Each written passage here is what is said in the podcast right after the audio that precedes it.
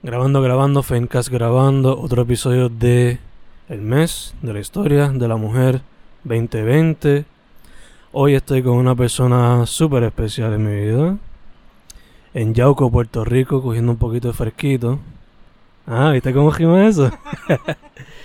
estoy hoy aquí con mi querida prima Lorel Correa González. Primero que todo, ¿cómo estás, mi amor?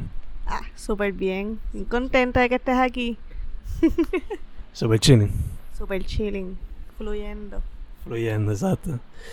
Pues, como yo te dije, en el mes estoy dedicándole un episodio o una entrevista a artistas, personas con empresas o mujeres que me inspiran.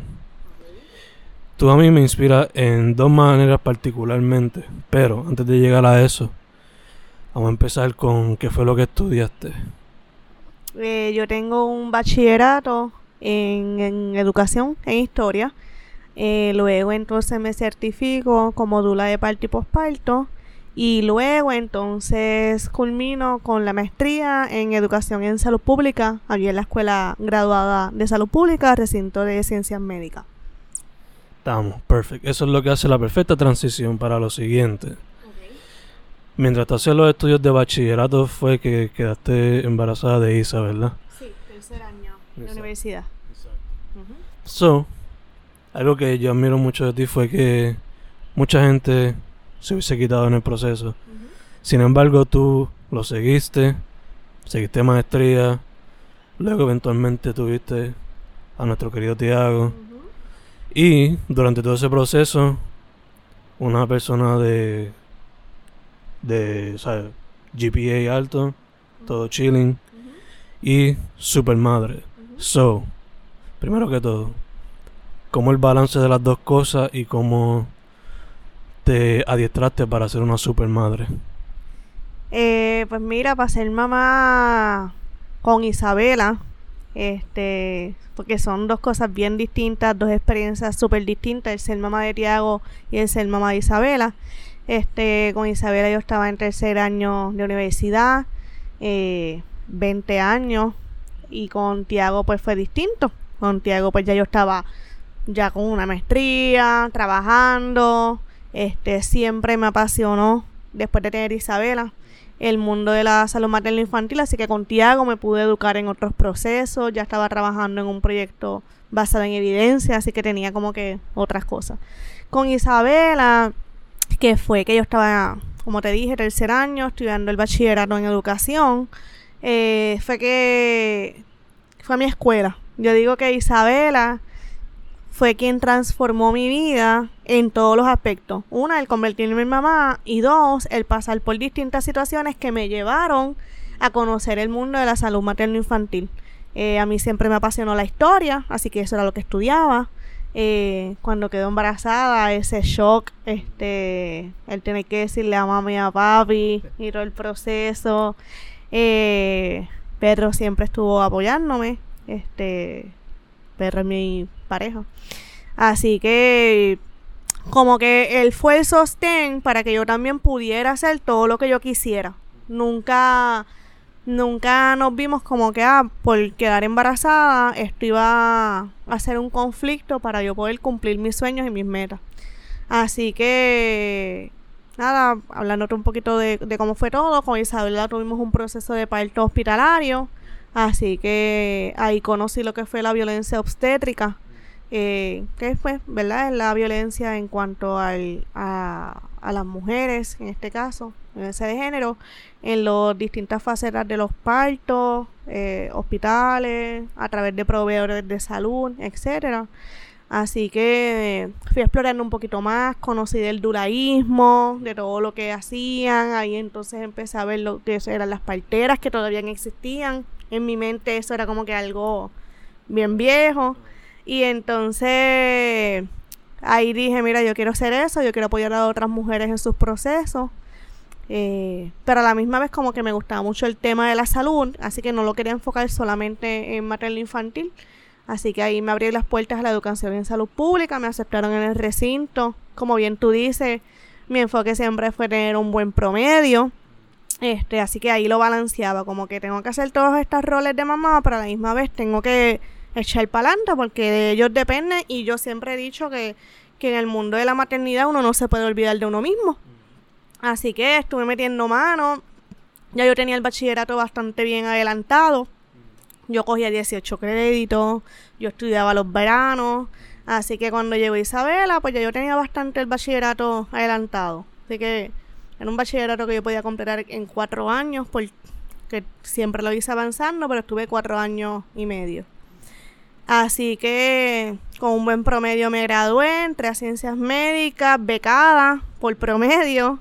Así que ahí fue que se trancó un poquito la cosa porque yo estaba trabajando, siendo mamá y terminando de estudiar. Y entrar a ciencias médicas fue un paso bastante easy, pero sostenerte en ciencias médicas siendo mamá y trabajando era como que más complicado.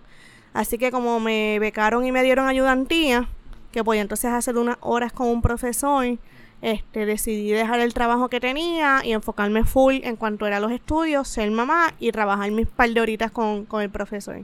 Este, pero ya se había graduado, así que le estaba como que metiendo mano también con el trabajo. Nosotros nos quedamos viviendo en Río Piedras, en Santa Rita. Este, no fue fácil, siempre pues teníamos roommates y eso, nos llevábamos súper bien, no teníamos el espacio solito como tal este, para echar para adelante, ¿verdad? Porque en lo que lográbamos salir adelante. Y, y ahí terminé entonces los estudios. Perro empieza su maestría también en mi primer año de ciencias médicas. Él entonces empieza eh, luego su maestría en, en ese entonces en la UMED. Así que la maestría era complicada también porque usualmente las maestrías tienden a tener 39 créditos. La maestría que yo hice en ciencias médicas tenía 60 créditos.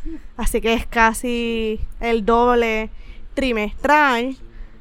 Así que era bien complicado. Pero a la misma vez yo estaba bien clara en que no podía como que dejar una cosa para tener otra. Así que mis, compañeros también de maestría lograron ajustarse a que yo era mamá. Así que muchos de los trabajos que hacíamos, pues los hacíamos en mi casa, ese tiempo mi suegra estaba viva, Almencita, así que ella se encargaba de las comidas mientras nosotros estudiábamos. Isabela pedía su espacio, me iba con ella, viraba la mesa. Y como que en todo este background que te estoy dando fue que entonces pude balancear una cosa con, con la otra.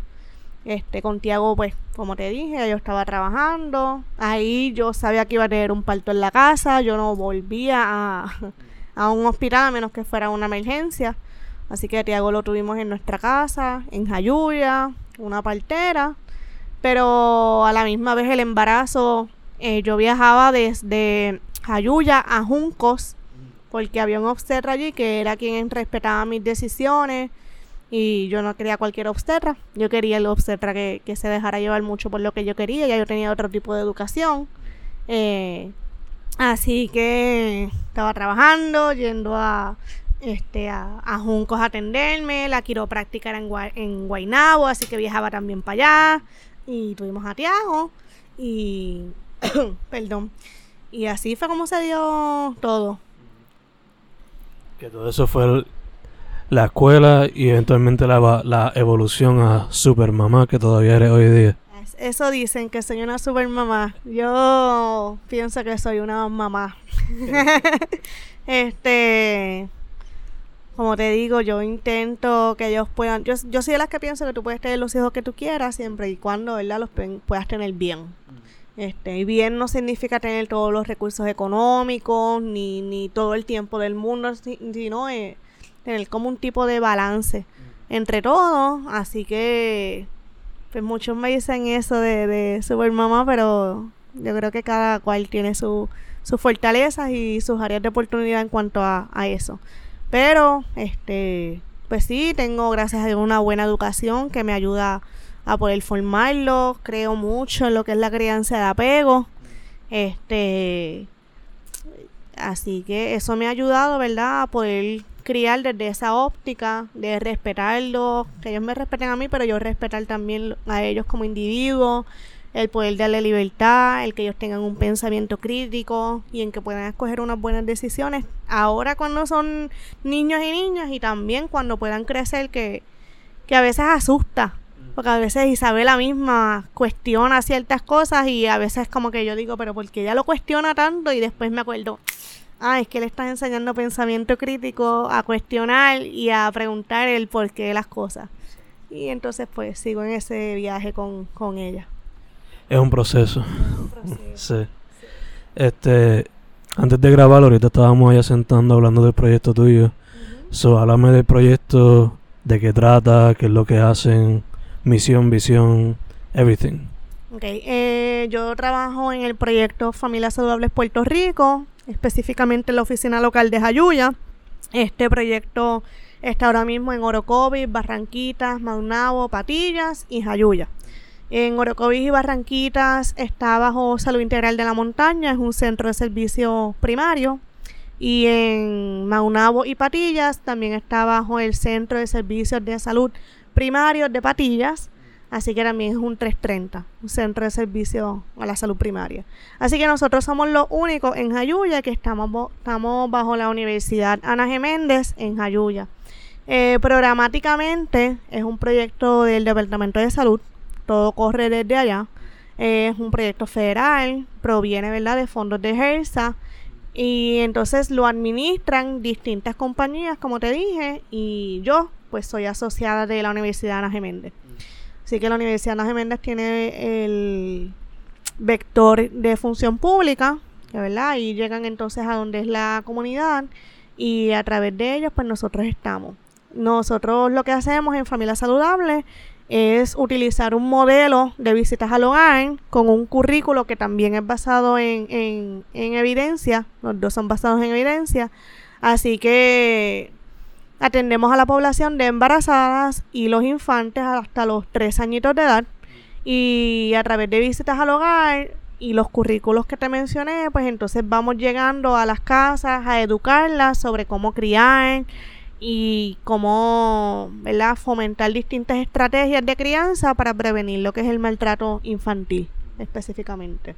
Así que las atendemos del embarazo, ahí las ayudamos, ¿verdad? Que conozcan sus derechos, trabajamos los temas de nutrición, ese apego que tienen que formar desde, que están en la pancita, el área de desarrollo con lo que es la lectura desde que están en la barriga, el área de la música, todos esos componentes, ¿verdad? Para ir fomentándolo desde la barriga y así cuando nazcan, pues entonces llevarlos y guiarlos a través del desarrollo hasta los tres añitos de edad.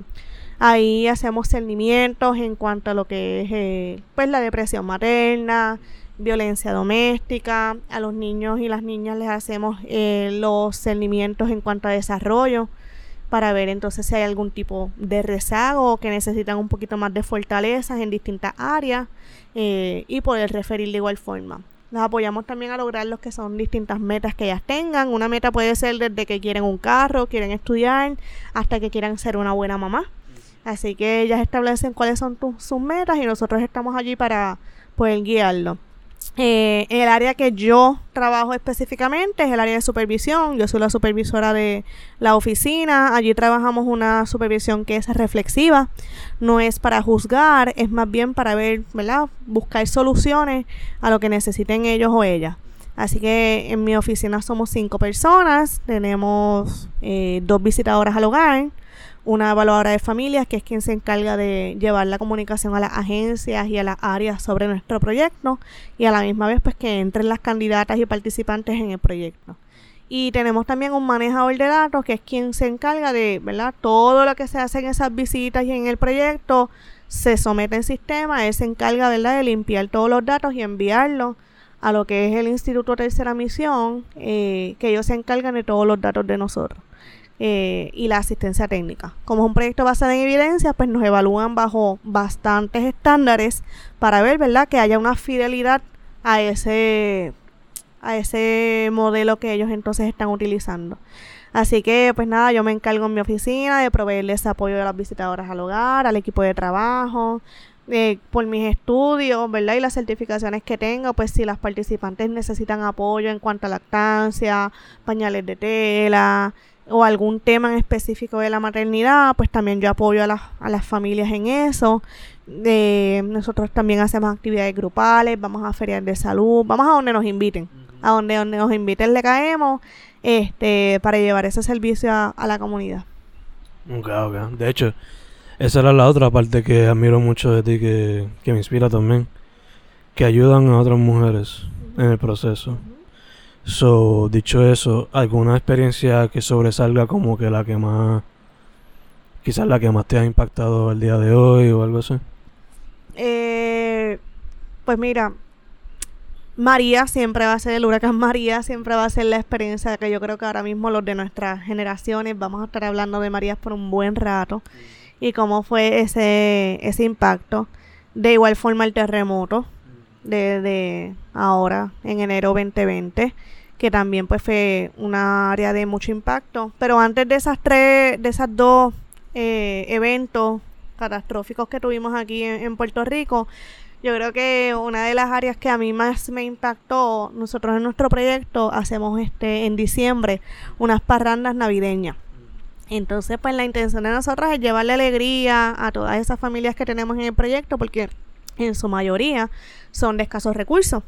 Eh, nuestro proyecto no, no importa tu estatus económico para entrar al proyecto. Este, nosotros, ¿verdad? Hacemos unos seguimientos, unas encuestas y las participantes entran, pero aquí el factor económico no, no tiene que ver.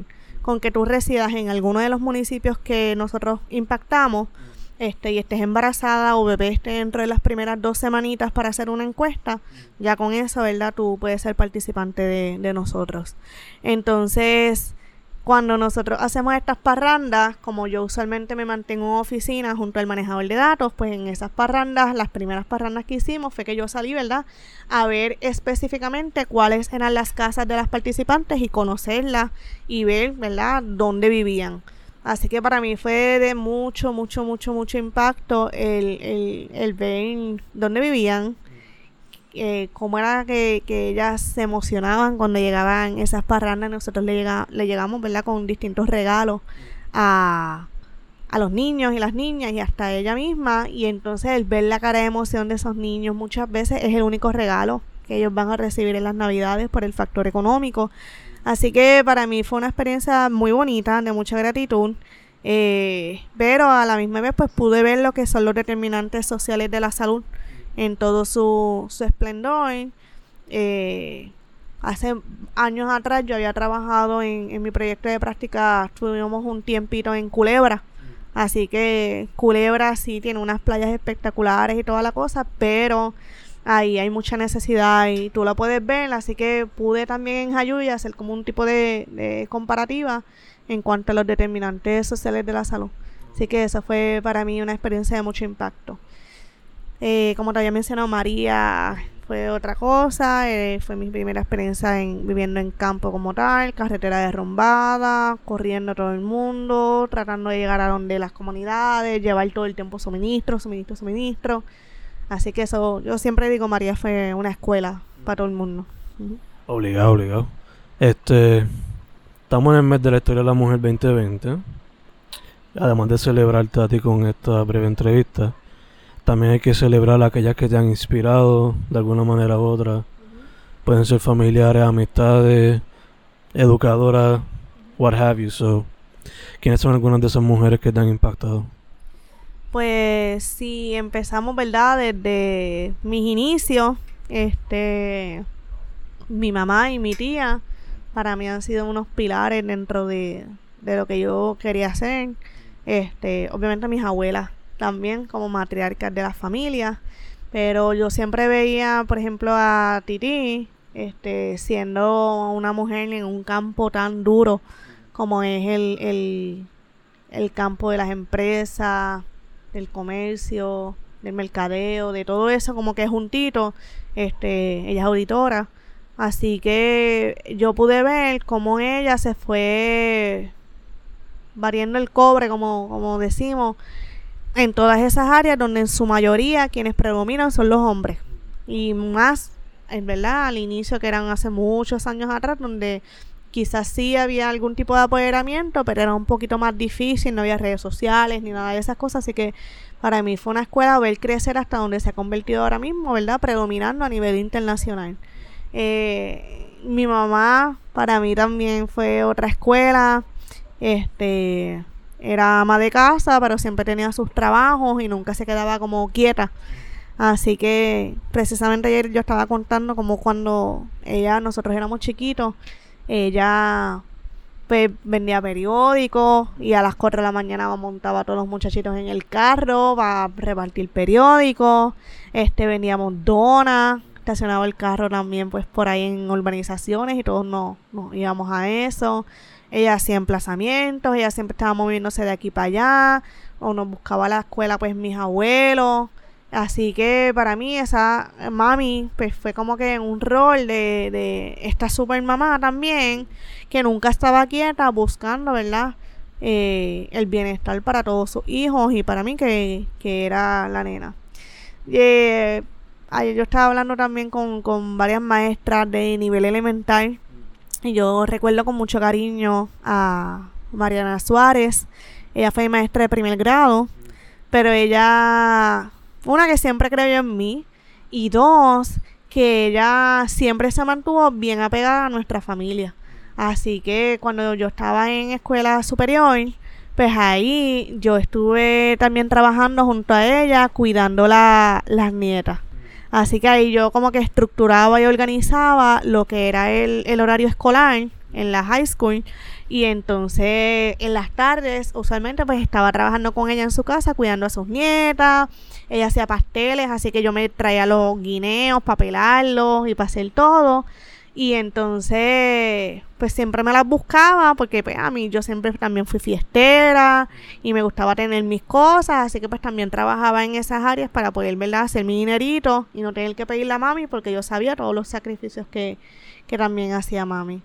Así que ahora mismo, ¿verdad? En la universidad, quien es la, la líder de nuestra universidad, que es la doctora Ilma del Pilar Cruz Montijo, pues allá también la veo, ¿verdad? Como esta mujer líder que actualmente es la directora de Waham, Jayuya y Ponce.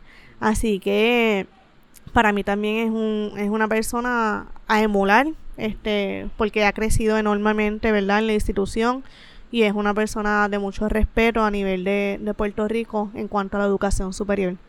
Así que, y así puedo seguir mencionando un montón de mujeres. Yo siempre he estado rodeada de, de muchas mujeres que en distintos foros y con distintas cosas pues han, se han superado y han, y han podido sobresalir en distintos campos y distintos foros.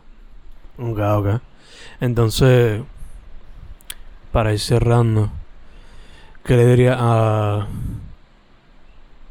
a una soon to be mom que está que está struggling en el proceso? Este, ¿qué le diría? Pues mira, yo yo pienso que diría que una tenga mucha educación en cuanto al, al proceso y yo sé que no es fácil. Yo sé que hay miles de emociones cuando uno está embarazada y uno se cuestiona un montón de cosas, lo estoy haciendo bien, lo estoy haciendo mal o, o lo puedo hacer mejor el factor generacional, ¿verdad? De, de, mamás y abuelas también diciéndote cómo yo lo hice y cómo tú lo tienes que hacer, pues también es chocante. Y si tenemos a una embarazada viviendo, ¿verdad? En un, en un hogar multigeneracional con todo el mundo diciéndole lo que tiene que hacer, pues también tiene que ser complicado.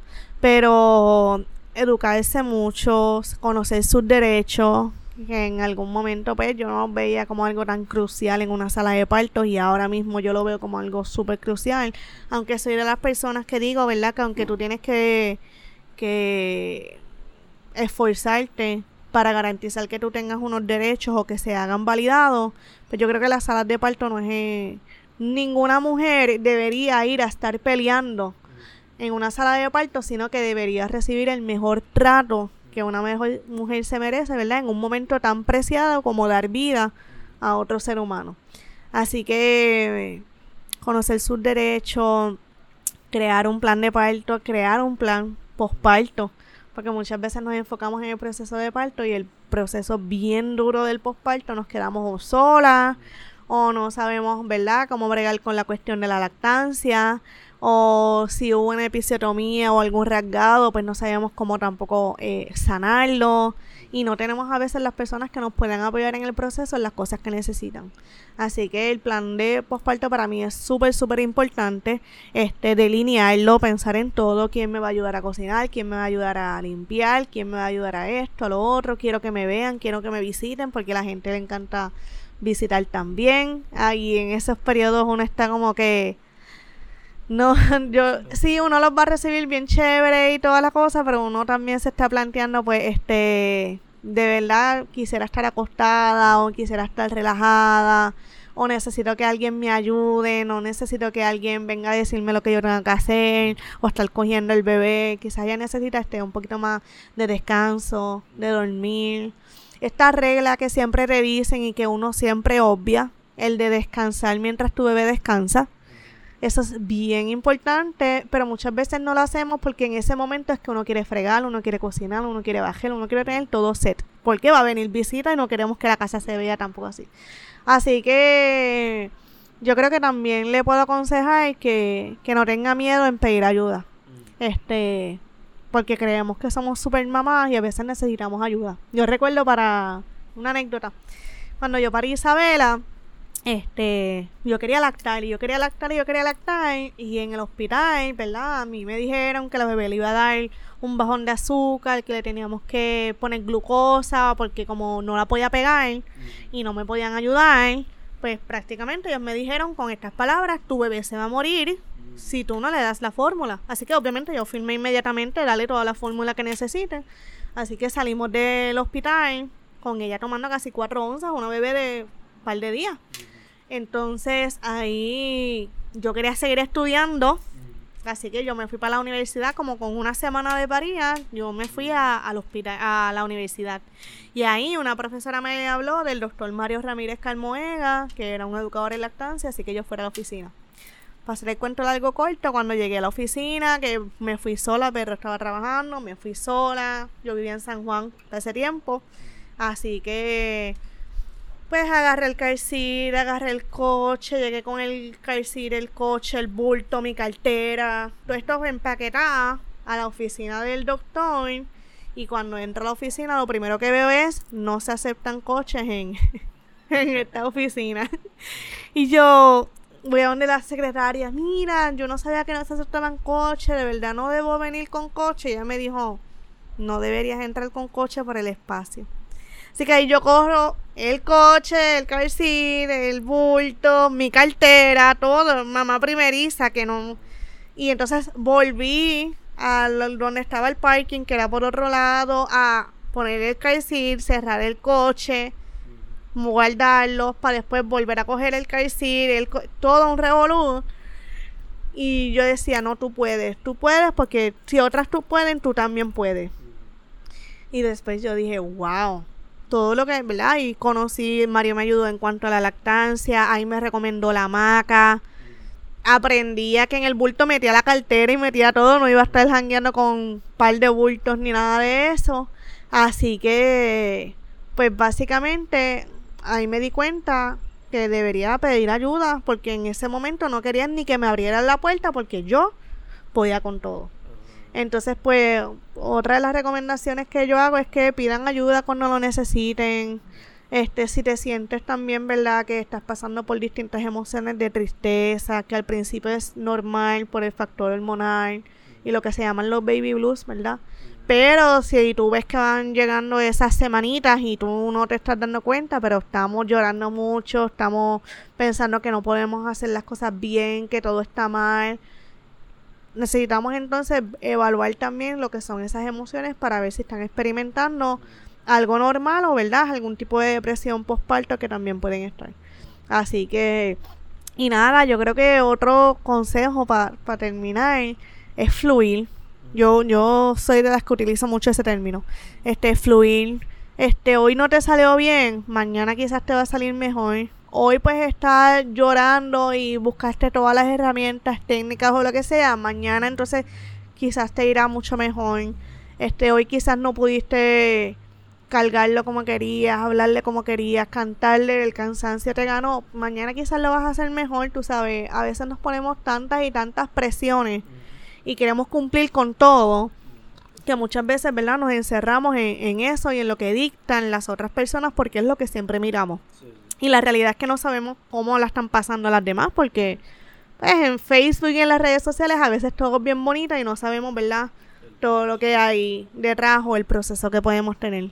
Así que nada, este, yo creo que cada mamá en, cierto punto busca lo mejor, ¿verdad? O puedo pensar que, que van a buscar siempre lo mejor para sus hijos y sus hijas. Así que esas son como que par de consejitos que puedo estar dando a ella. Perfect, perfect. Dicho eso, algo más que tú quieres hablar, está chilling con eso. Tú me dices a mí. no sé, tú eres el de las preguntas aquí. Yo me siento súper cómoda este hablando contigo de, de estos temas, así que... Pues la pregunta que te hace a cada jato, ¿otro más o no? pues no hay más ninguno. Este, yo siempre me vi con, con, con dos hijos o dos hijas, pero que fuera el número dos para mí era como que bien perfecto. Este, cuando parí a Tiago en casa, fue un proceso tan lindo. yo hablo de dos procesos de vida como que para mí han sido bien impactantes. El momento de Isabela, que es donde peor yo me he sentido, donde el maltrato fue bien heavy, donde realmente yo me sentí súper mal. Y el parto de Tiago, donde fue, ha sido el momento de más apoderamiento que yo he tenido como que en mi vida. Que yo pasé el, el parto casi sola, este, la partera venía en camino y todo, mi partera Yarilis, este, espectacular. Este, ya venía de Nahuabo. Entonces, pues ella venía de camino y, yo estaba pasando el, el, parto, pues, con perro allí bregando, pero casi todo el tiempo sola, pero yo no tenía ni miedo, ni nada. Este perro que estuvo para los dos partos, para él el, el, el parto de Tiago, el ver que yo no grité, que yo lo pude pujar tranquilamente, con, en paz una paz increíble y solamente estábamos nosotros tres porque nadie llegó de lo rápido que fue. Yo tenía, yo tenía dula, yo tenía una fotógrafa contratada, yo tenía de todo y por la rapidez del proceso, quien llegó fue la partera y realmente lo que estuvo en proceso de parto como tal fue una hora. Oh. Así que yo tuve ese momento como que de mucho apoderamiento. Así que esos han sido como que dos procesos bien impactantes en mi vida. Así que cuando tuve a Tiago, que todo fue tan maravilloso, yo dije, después dije, ay, me gustaría no tener otro más, porque esto fue tan, yo me sentía tan bien y toda la cosa, y yo como que, ah, pues sí, tendría otro más.